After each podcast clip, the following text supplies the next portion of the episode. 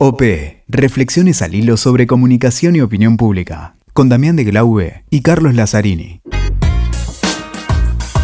Hola Damián, ¿cómo estás? Estos episodios, estos mini episodios que, que querés que grabemos así de 7 minutos, 8 minutos, ¿es porque te falló un entrevistado o porque tenés ganas de conversar ¿Qué conmigo tal, de algún Cali? tema? No, no, no. sé. Yo escucho, escucho y mido y me debo al pueblo de OPEC, que es el que nos fomenta, nos pide y nos alienta a que grabemos algunas, algunos ida y vueltas, algunos picos nuestros siempre- como Connie de Witoker. Siempre me demás no, me piden que graben uno entre ustedes dos. Yo ¿A vos no te Yo no gusta? te, yo no te creo. Por A vos no te gusta, yo tengo las mediciones concretas, como decimos en OPEC, Cali, y hago sobre todo la escucha. ¿no? Acá la estrella siempre es el entrevistado. Esto, ¿a qué se acostumbró la gente en OPEC? Que los mejores especialistas, las mejores especialistas en comunicación política, opinión pública, pasan por OPEC. Bueno, y los mejores especialistas, ¿quiénes son? Vos, aparte vos eh, estamos en la quinta temporada, recordemos. Arrancamos la primera temporada diciendo, bueno, ojalá estos, estos episodios formen parte de eh, en las distintas materias de estudio, en algún, en algún, en algunos cursos, algunos posgrados que se hagan, pue- puedan escuchar los podcasts de OP.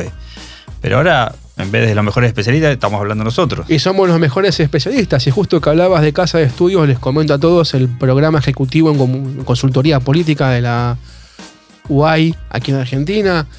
Terminamos. ¿Quién está ahí? Ahí está un chico, Damián de Qué Glaube, grande. coordinando junto a Facu Galván. Pasó ya la primera etapa, chusmelo. Fíjese que quizás haya algo ahí de interesante para que aquellos que se quieran anotar a futuro.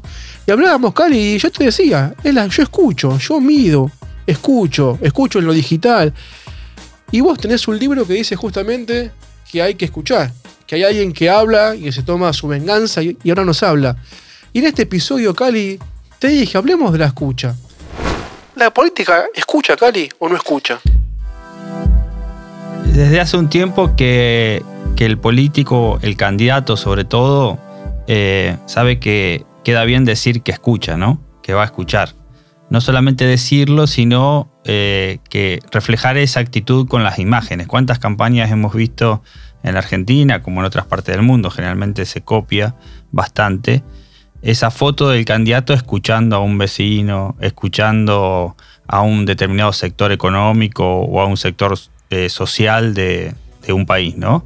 Eh, en posición de escucha, es la, digamos, el, el brief que le pasan al fotógrafo, ¿no? Sacámelo en posición de escucha.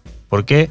Bueno, se sabía que hay como cierto hartazgo, está medido, vos que haces encuestas, está medido que eh, el político dando un discurso, bajando línea, en un tono monocorde o, o siempre con el monólogo político, no está bueno, que hay que animarse a conversar. No está bueno presencial como tampoco está bueno en las redes sociales, porque cuando la política invade las redes sociales y trata, La gente se va. la gente se va. ¿Y qué hace? Usa las redes sociales como los medios tradicionales, diciendo, bueno, para decir lo que ellos quieren decir. Exactamente, y ahí, Cali, justo hablábamos en algunos episodios con algunos amigos de las crisis políticas que se están dando en España, en Latinoamérica, en México, y cómo cambian hacia populismos de- derecha o nuevas opciones. Y justamente lo que demanda es, primero, la sociedad una respuesta, y segundo, escuchar mis demandas. Salí de tu zona, salí del VIP, del Claro. boliche, y un poquito mezclate con nosotros. Sufrí o visualizá aquellos que estamos demandando, ¿no? Como bien decías vos, no me bajés más línea de manera eh, unicorde. Buscá, Ah, pero- escuchame y busquemos en este y vuelta algunas nuevas soluciones. Lo interesante cuando vos me proponías hacer un, un episodio o estos mini episodios que hacemos entre nosotros dos sobre el tema escucha, yo digo, eh, bueno, en Argentina, por lo menos, no me animo a hablar de otros casos, otros lugares. Hay, eh, existe, sí, la, la simulación existe de la escucha. La simulación todos sabemos que existe. En una foto, en una conversación, en las redes sociales, te pone escucho, recibo, qué sé yo. ¿Cuántos se animan verdaderamente a conversar con alguien? ¿Cuántos se animan a ir, eh, tocar timbre en una casa y no entregar un panfleto, sino decir, bueno, a ver, recorrer y escuchar en realmente pasar, hacer ese paso de la simulación a la escucha real? Incluso te lo digo más complejo todavía. Conozco casos, conocí a un intendente que realmente escuchaba, le gustaba caminar solo, ir a escuchar, que nadie lo acompañara ir a escuchar y volvía cargado de papelitos que después volcaba sobre la mesa de su despacho, de cosas que le pedía a la gente, y te complejiza un poco más la situación, Damián. Si vos realmente escuchás, pasás de la simulación a escuchar realmente. Luego, ¿qué haces con esa escucha? Es el tema. Vos escuchaste los reclamos, tenés los reclamos.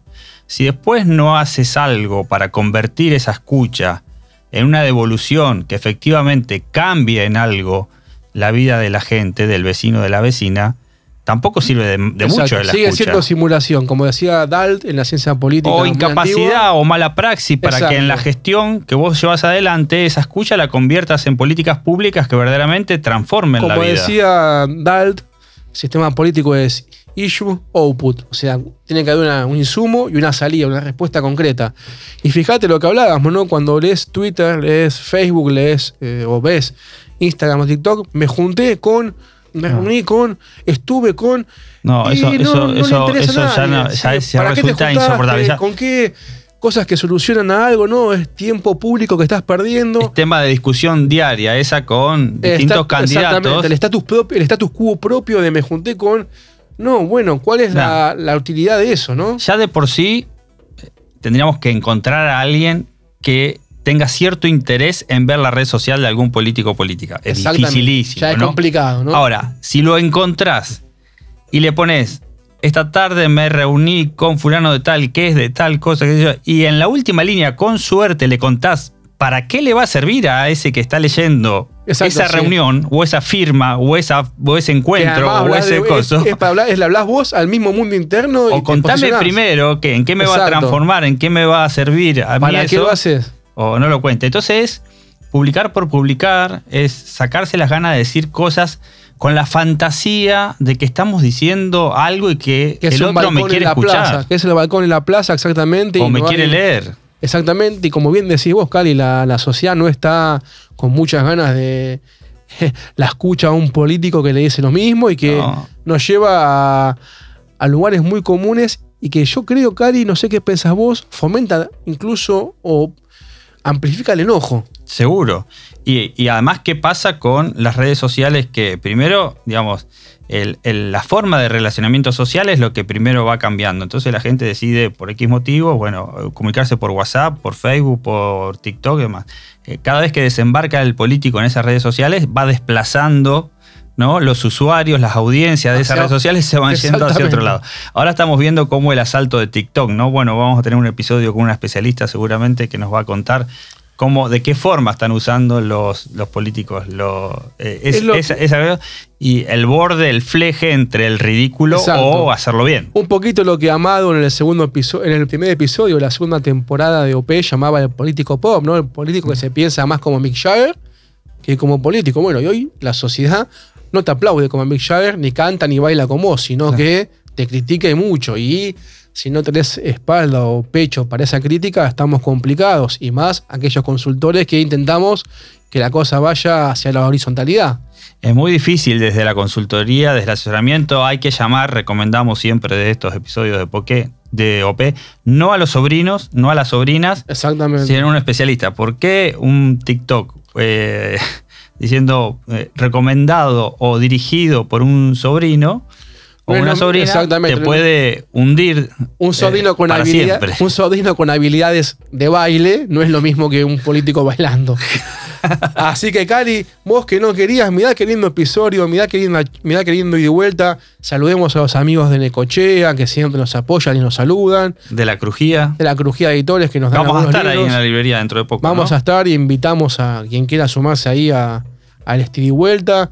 Así que, Cali, mirá ah, qué buen episodio. Estos episodios lo haces para pasar los chivos también. Además de eso, así que, y si alguien quiere sumar sus chivos, bienvenidos, Cali. Estamos en más de 20 países según las últimas mediciones, hablando de escucha, que nos escuchan. Así que, bienvenido sea. Y bueno, Cali, ¿se vienen más cosas de OP? Se vienen más cosas, pero lo contamos después. Dale, para que sigan escuchando. Dale.